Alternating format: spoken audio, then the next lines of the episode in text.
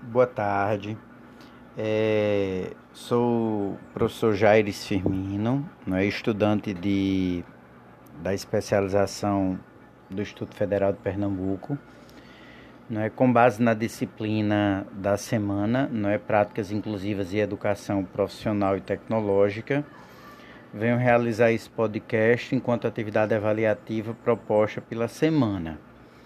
Né? De antemão, levaremos em consideração aqui a obra O que é Deficiência, né? de autoria uh, de Débora Diniz. Bem, é, tratar das principais barreiras. Né? Então, tendo por base a leitura da obra O que é Deficiência, da autora Débora Diniz, é que eu venho através desse podcast, de acordo com a imagem que aborda o tema inclusão social, aqui disponibilizada, buscarei de forma crítica e reflexiva tratar do tema com uma explanação através desse podcast, falar sobre as principais barreiras e obstáculos enfrentados pelos portadores de alguma deficiência frente à educação inclusiva.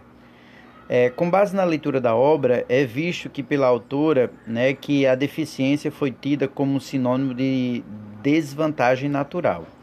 Né? É, a autora busca mostrar em sua obra que a deficiência é um conceito muito complexo e que, além de reconhecer o corpo como lesão, denuncia a estrutura social que aparta do convívio social a pessoa deficiente.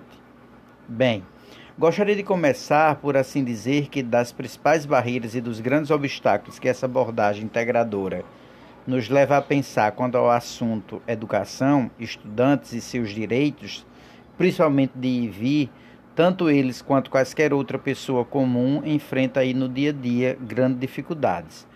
Começo por assim falar da necessidade de políticas públicas, seguindo do direito à reabilitação e direito de igualdade, principalmente de IV. Falo de mobilidade, reabilitação e superação de barreiras, quer sejam físicas ou quer sejam comportamentais, como direito de todos e dever do Estado em assisti-los. É preciso sim que políticas públicas, no meu ponto de vista, dê garantias de direitos e proporcione a essas pessoas qualidade de vida. E mais, a falta dessas políticas públicas e ou o não cumprimento das leis é muito prejudica o portador de alguma necessidade especial.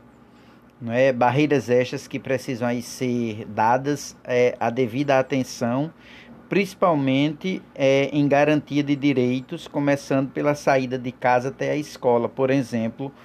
Não é pergunto ou faço as possíveis interrogações. Como está a adaptação ao transporte público? Como estão as calçadas, as rampas e ou elevadores na existem rampas e elevadores nas escolas ou ainda são degraus aí é como mais uma barreira a se enfrentar até que se chegue às salas de aulas. Então, frente a tudo isso, como estamos dando e trabalhando a autonomia dessas pessoas pautadas pela busca de qualidade de vida. Eis o que eu julgo como grave.